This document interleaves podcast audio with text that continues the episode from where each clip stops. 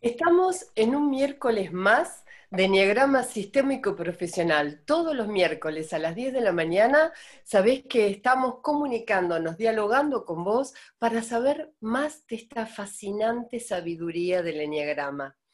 Y como hay muchos temas para abordar desde el conocimiento del Enneagrama, ¿Por qué es enneagrama sistémico? Hoy te voy a contar un poco qué significa y de dónde viene este proceso que he hecho del enneagrama sistémico.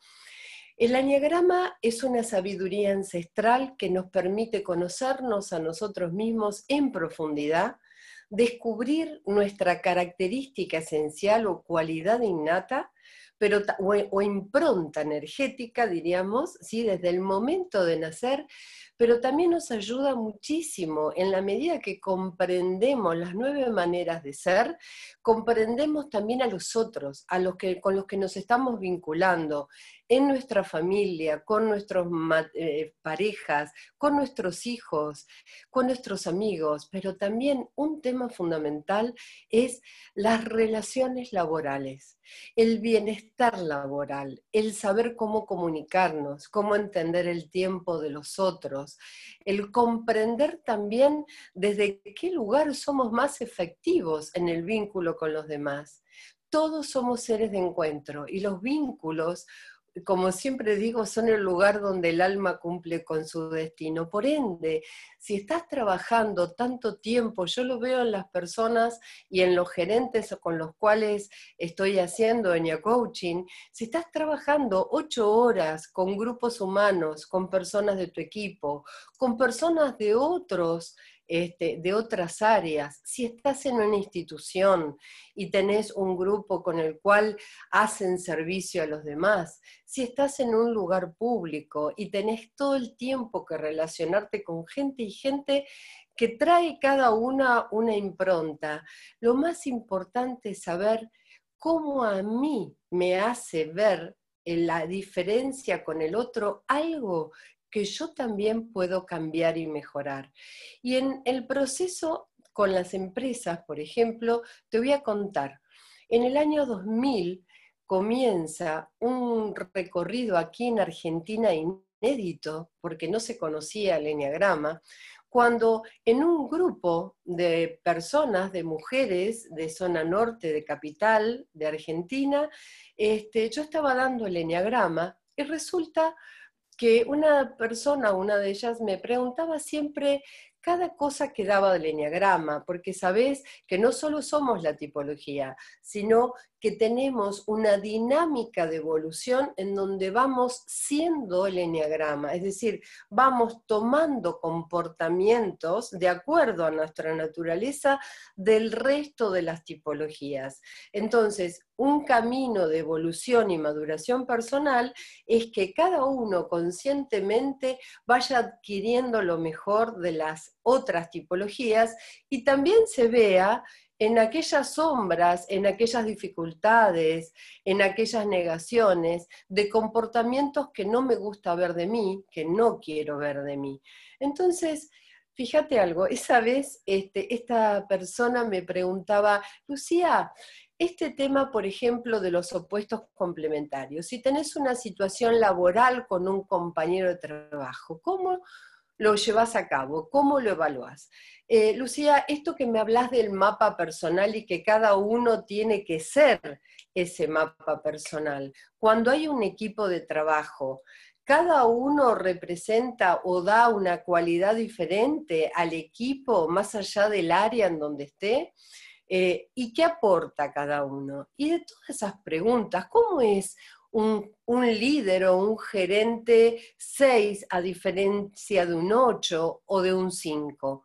Entonces, de pronto todas estas preguntas, este, dije, bueno, qué bien sentir que uno lo puede ir aplicando en ámbitos laborales en donde tenés la oportunidad maravillosa de aprender a vincularte y a tener diferentes también niveles de relaciones. Con algunos será más compañero, con algunos será amigo, con algunos será simplemente un trato laboral. Pero, ¿qué significa para mí el otro que está trabajando conmigo? ¿El otro es alguien diferente a mí? O el otro yo lo puedo incluir como parte de mi trabajo personal, profesional y de crecimiento. Fíjate vos. ¿Sí? Y así como Carl Jung dice que siempre nuestro pinche tirano es nuestro mejor maestro, ¿qué es el pinche tirano? El pinche tirano es aquella persona que más me dificulta vincularme, o con el que más rechazo, o el que más me molesta, porque en realidad no es el otro, es el que me está mostrando lo que yo a mí me está pasando y lo que aún tengo que trabajar. Y esto a nivel laboral y grupos humanos que están en pos de intereses profesionales, es, se manifiesta a diario, es la clave de trabajo. Entonces, cuando esta persona me preguntaba, al final del curso, después de un año, me dice, Lucía, te voy a dejar la tarjeta de mi marido y te espera, te espera en la empresa. Bueno, su marido este, era el que le hacía todas estas preguntas cuando ella le comentaba cómo era cada situación a nivel laboral, y a mí lo que me permitió es hacer un ejercicio de aplicación. A partir de ahí empecé a trabajar en una multinacional de la cual el marido era presidente y no dejé hasta el día de hoy, año 2000 hasta ahora, de trabajar, me ha tocado empresas multinacionales. Digo me ha tocado porque es la experiencia de laboratorio más importante a nivel relacional, vincular, operativo y de crecimiento de las personas que he visto. No dejo de lado el valor del trabajo con el enneagrama y las familias con la educación. Ese es otro tema fascinante. Estos son los temas de aplicación profesional que realmente digo hacen una diferenciación y agregan valor al proceso de evolución de todo ser humano, ¿sí? Eh, pues somos seres vinculantes, seres de encuentro.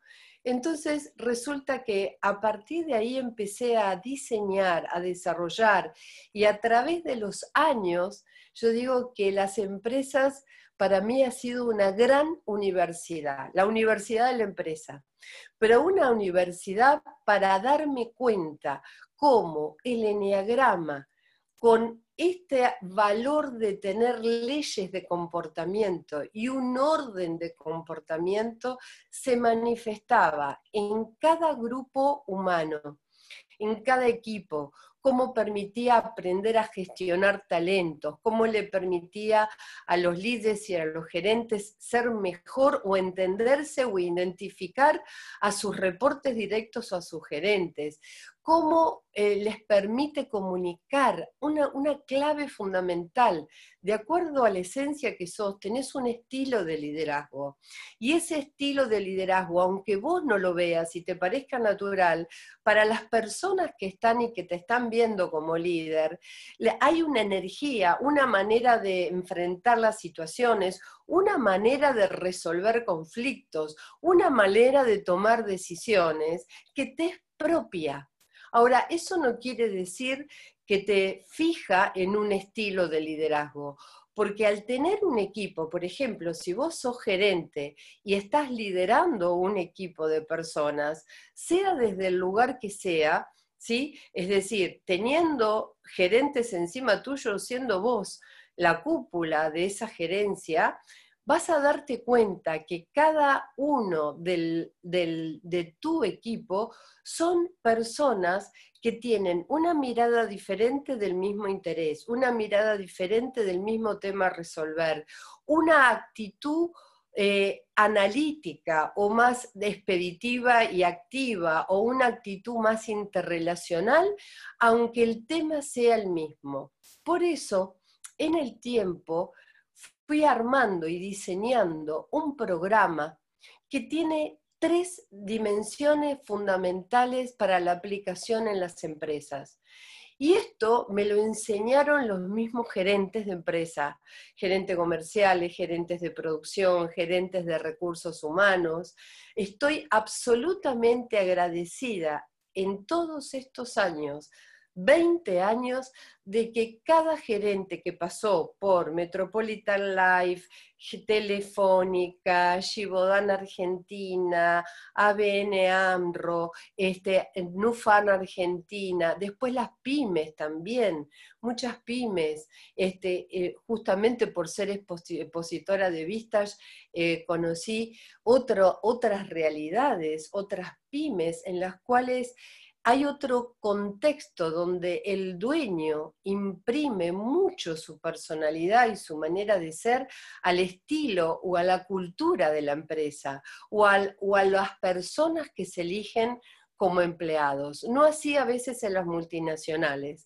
Entonces, todo esto me permitió resolver y hacer y generar un programa que tiene que ver con el sistema EYE, que no solamente, y esto es lo más maravilloso, no solamente es el conocimiento a fondo de la manera de ser las personalidades, las leyes de comportamiento, la dinámica de evolución que tiene el enneagrama, sino cómo los procesos de niveles de conciencia de los diferentes grupos humanos afecta en el grupo, ¿sí? Y no, solo, no te estoy hablando de las diferentes educaciones, porque si hay algo maravilloso y que hoy en día lo vemos, es que hay inclusión.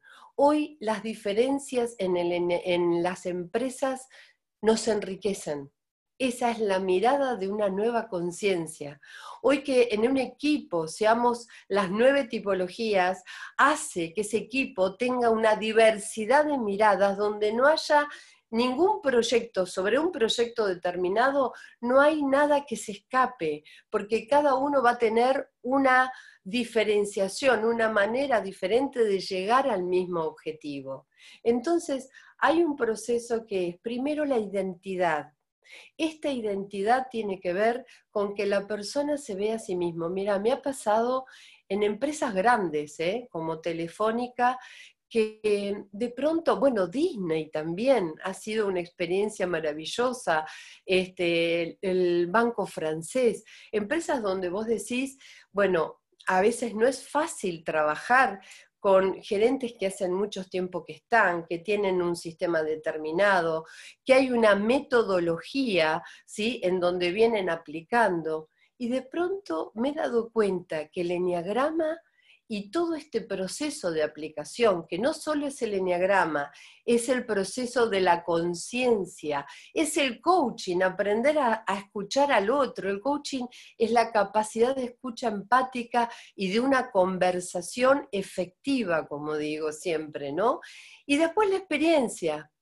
Vos sabés que para trabajar hoy en día no solo se valora eh, el expertise, que tengas dentro de la profesión que desarrolles, sino la experiencia como persona, la capacidad y la flexibilidad para entender otros determinantes, para adaptarte al medio, para construir mayormente la cultura de la empresa, para proponer e innovar y crear otras realidades. Es decir, hay un montón de situaciones que hoy en día se valoran y hasta es más, se valora el conocimiento de uno mismo. Es decir, en una, em, en una, empresa cuando entras, hoy te preguntan, ¿y cuáles son tus aptitudes? ¿A qué aspirás?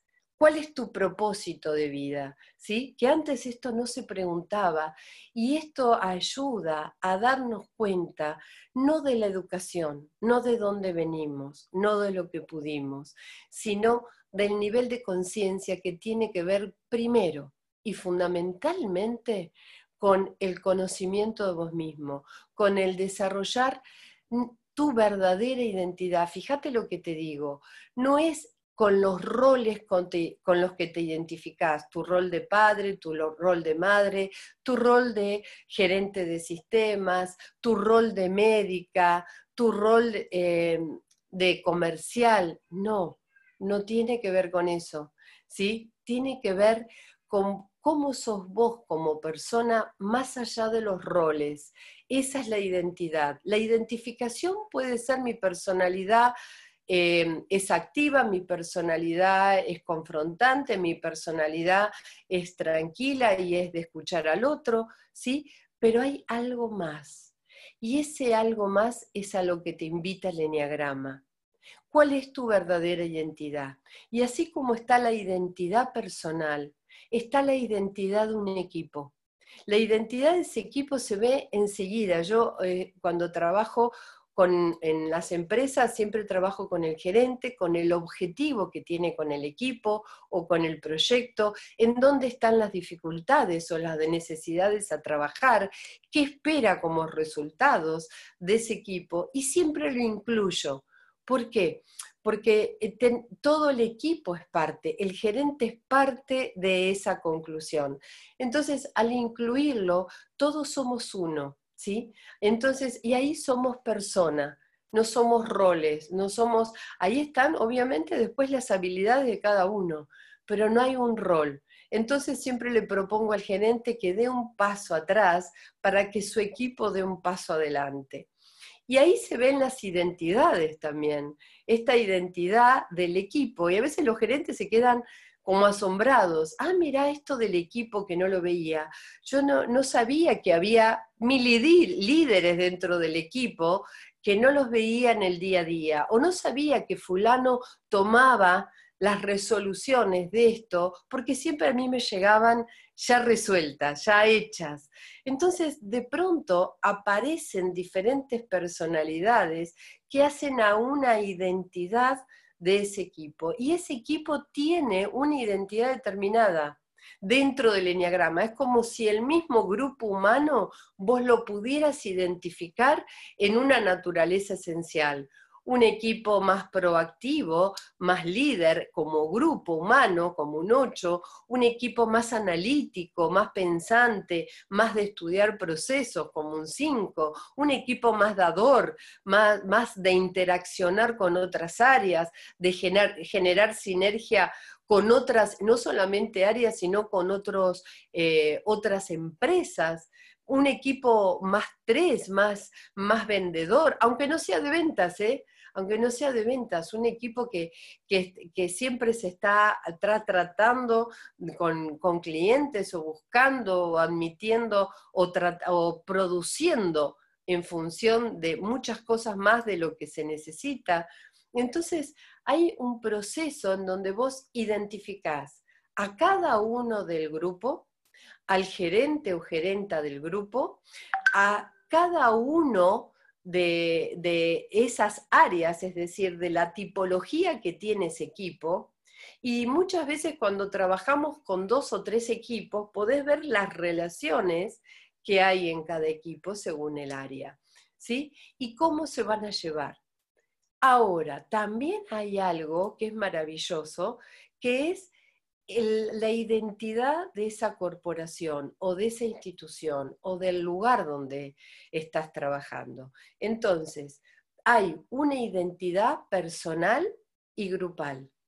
Hay un ADN vincular, que es el otro, la otra parte del programa, un ADN vincular ¿sí? que te lleva a entender la, conformación de vínculos. Y estos vínculos son dinámicos, el enneagrama es dinámico.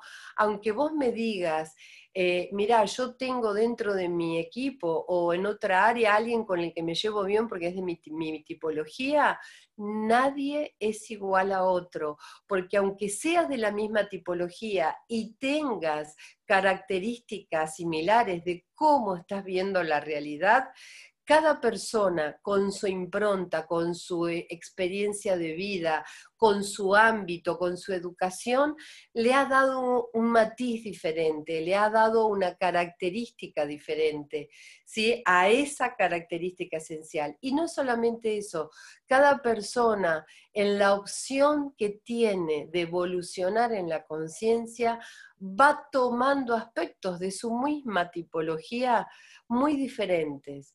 Por ende, no hay dos personas iguales, aunque tengamos en la relación de equipos personas con nuestra misma tipología, en donde sentimos una sintonía, en donde sentimos que estamos de alguna manera vibrando o mirando lo mismo, pero la acción, el pensamiento, la actitud va a ser diferente. Por eso el enneagrama, así estés en un grupo humano, te distingue te hace único, no te, no te eh, etiqueta, no te determina. Esto es fundamental.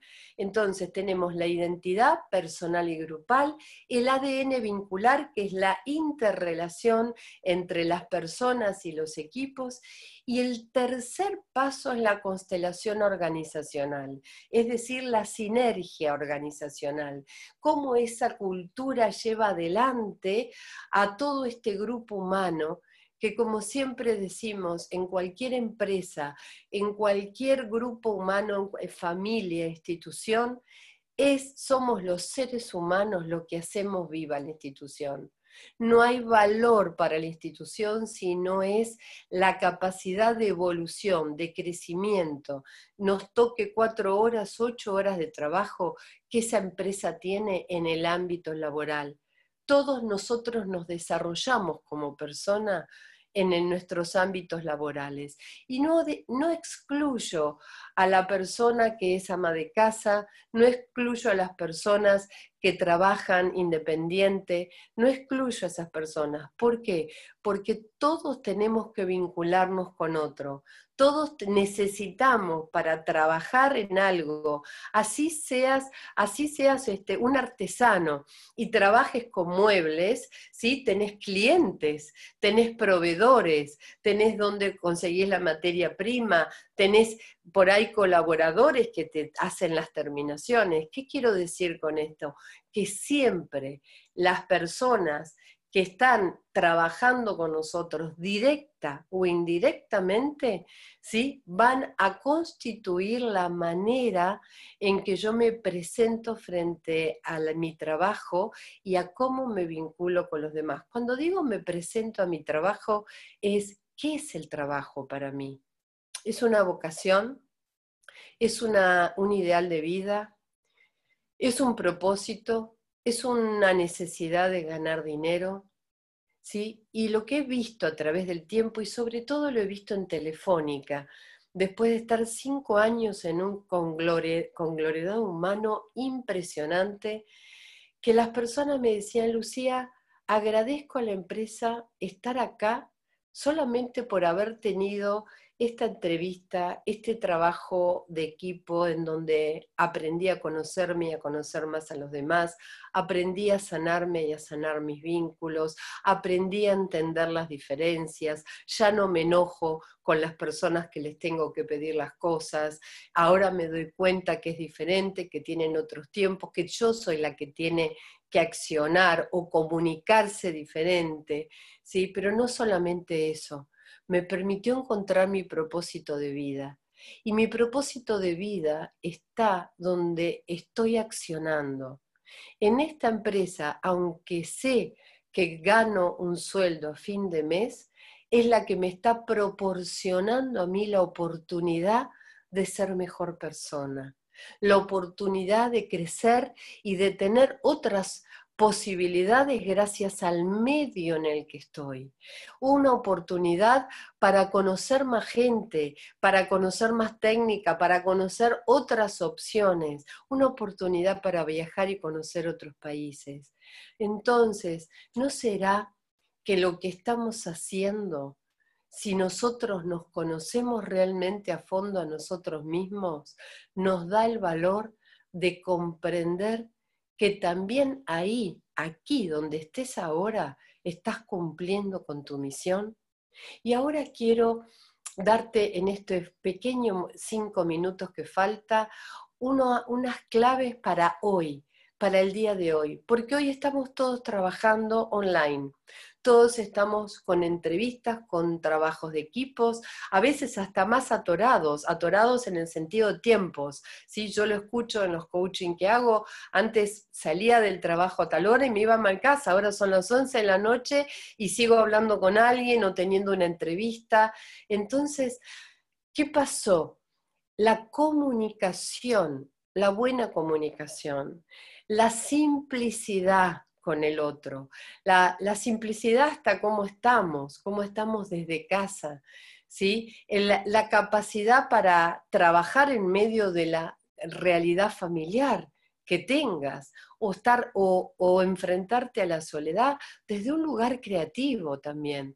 Pero todo el proceso que nos está incluyendo hoy a entender sistemas diferentes de eh, generar equipos, de trabajar con cada uno, de conocer personas que antes no la veíamos porque estaban en otra planta o porque estaban en otro país, ¿sí? O porque simplemente no nos comunicábamos y no nos cruzábamos. Y ahora es vital que nos veamos. Cuando empezamos a darnos cuenta que esta comunicación hace que el que tenemos ahí, el que estás ahí, el que está ahí vos, ¿sí? sea un ser humano que tiene una familia detrás, que tiene una realidad social, que tiene una edad determinada. ¿Cómo influye? Este es otro tema. ¿Cómo influye la edad? Lo veo en los gerentes con los que trabajo y hago coaching. ¿Cómo influye la edad y la posición en la que está? ¿Cómo influye la certeza que uno tiene de algunas cosas? ¿Cómo influye el empuje cuando uno es joven? Entonces, nos ha permitido ver a cada uno a los ojos, nos ha permitido a tener en cuenta que cuando estamos frente a la pantalla hay un otro con un entorno, una realidad y un ser humano que está latiendo, que está necesitando, que le están pasando cosas emocionales, ¿sí? que le están pasando cosas vinculares, que, le está, que está necesitando sostener y cuidar el trabajo, o que está viendo que otros no pueden sostener, sus trabajos o que se desligaron y no es porque no quieran, sino porque están con situaciones personales que no quieren expresar. Hay tantas realidades humanas.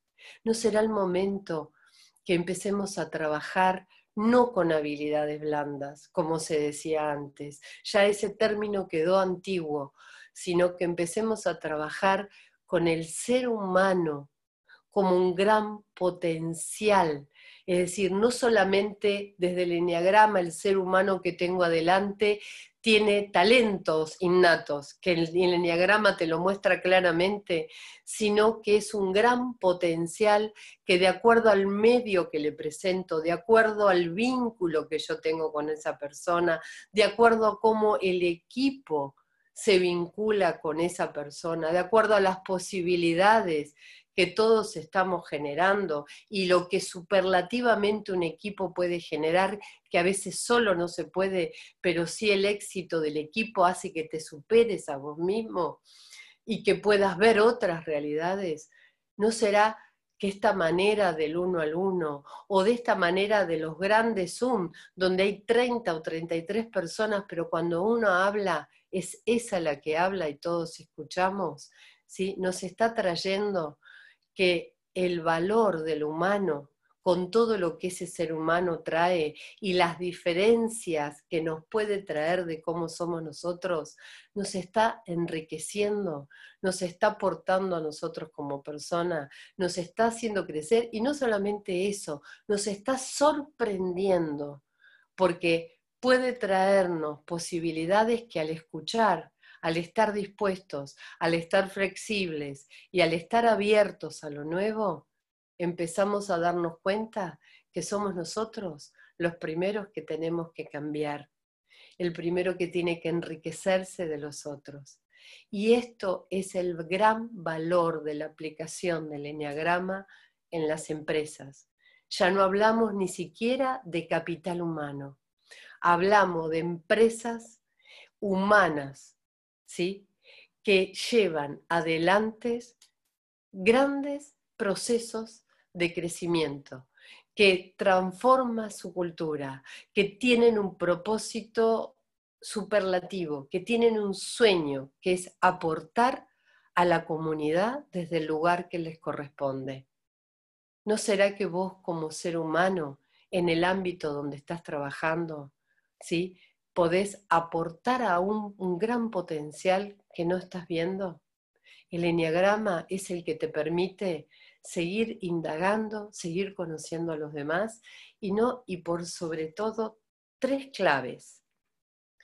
Yo si soy gerente y no me conozco a mí mismo, voy a impactar al otro y no me voy a dar cuenta de qué estoy generando en los demás, pero el otro me va a devolver con su actitud esa mirada. Entonces, el otro primero que tengo en mi equipo va a ser en mi equipo, en mi lugar de trabajo, en mi familia, va a ser el que me permite seguir creciendo y trabajar en esos aspectos que no me gustan de mí para ser mejor persona. Segunda clave, la sinergia del equipo y la identidad del grupo me entusiasma, me mueve y me promueve a seguir haciendo crecer a las personas que están a mi lado. El proceso de todo ser humano consciente es, si yo evoluciono, crezco y hago lo mejor para mí, es porque estoy pensando no solo en mi propio bien, sino en el bien común. El mejor líder es aquel que desarrolla un equipo que lo supera, que desarrolla un equipo que crece y evoluciona cada uno de ellos mucho más que sí mismo. Y esa es una satisfacción que no tiene precio. ¿Sí? el poder contribuir a la evolución de los demás.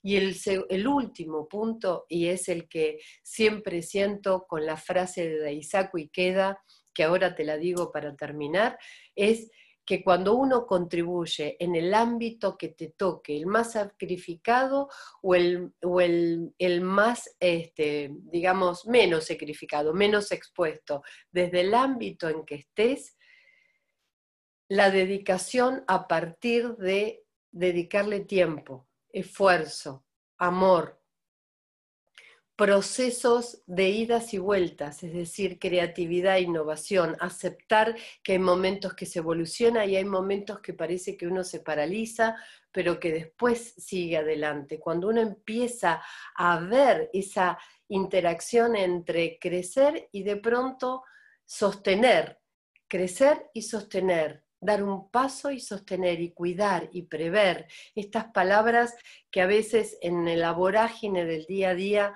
no se tienen en cuenta. Y esto tiene que ver con las diferentes tipologías en el enneagrama. Hay tipologías que saben sostener, otras que saben iniciar, otras que saben prever, otras que saben crear, otras que saben eh, decir, bueno, de esta idea es esta la que ahora es, y, y justamente saben el sentido de la oportunidad ¿Qué quiero decir con esto?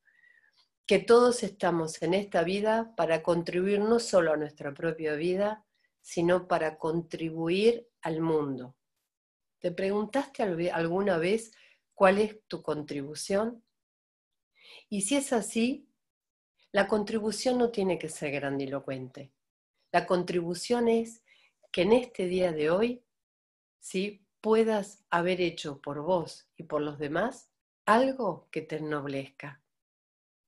Vamos a seguir el miércoles que viene con una entrevista hablando justamente de la aplicación del enneagrama y cómo la diversidad, escucha bien esto, la diversidad, las diferencias en los ámbitos laborales nos enriquecen como persona. Y vamos a traer ejemplos concretos y vamos a hacer una entrevista justamente con una gerenta de recursos humanos de eh, México con la que he trabajado, ¿sí? Y con la que está aplicando este método del enneagrama sistémico y profesional en su lugar de trabajo y en su empresa. Ana nos pregunta, ¿cómo haces cuando intentas hablar con tu jefe y ves rechazo a tener una opinión diferente de la suya?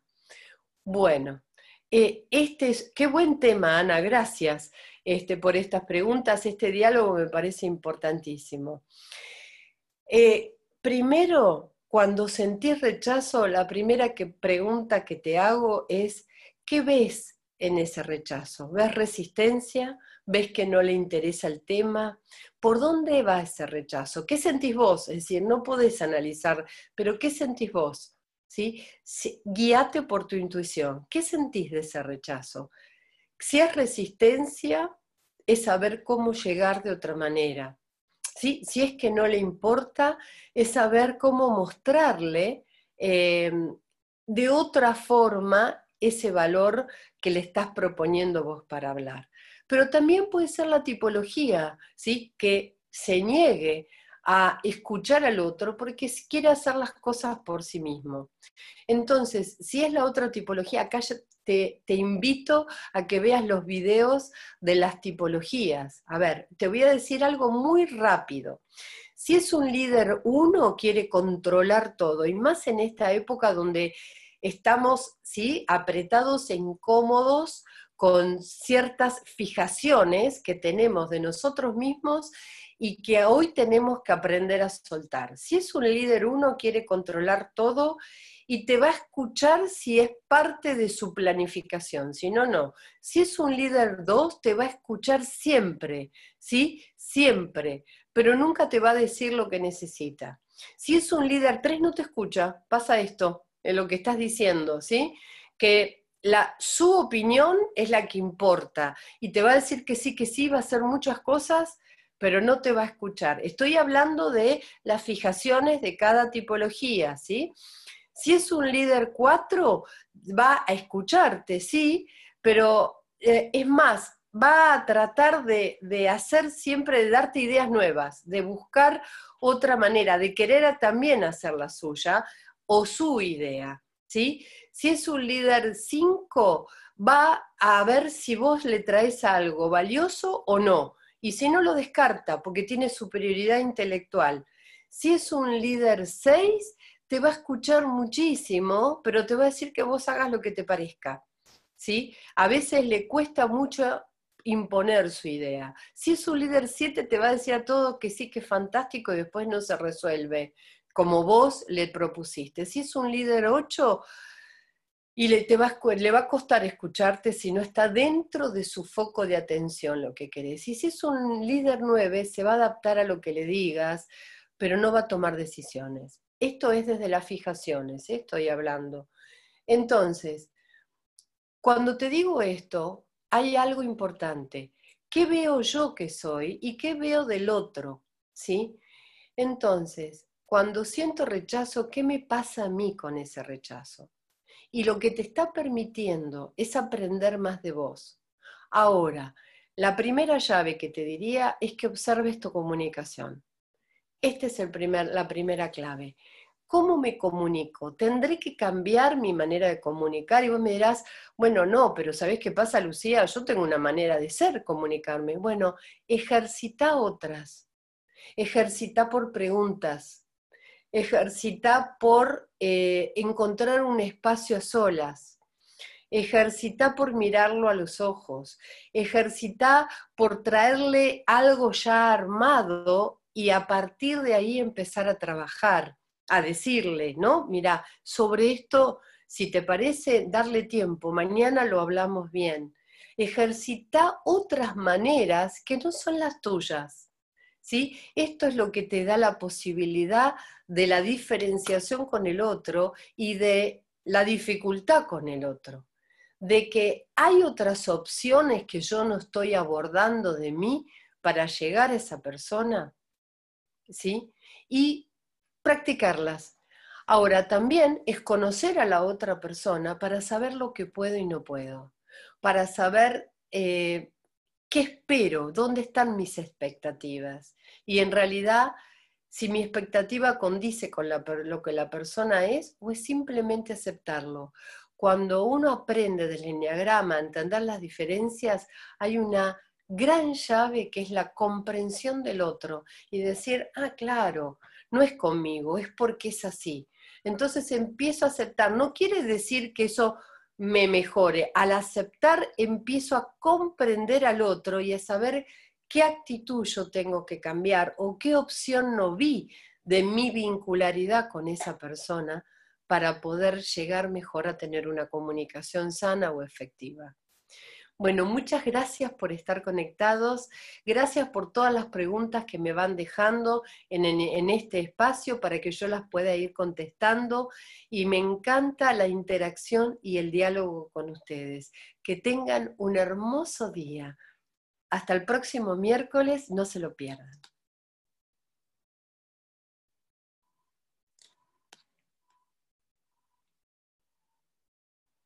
Hay tres tipos de vida. La vida dependiente, la vida que depende de sí mismo y la vida que contribuye. Daisaku Ikeda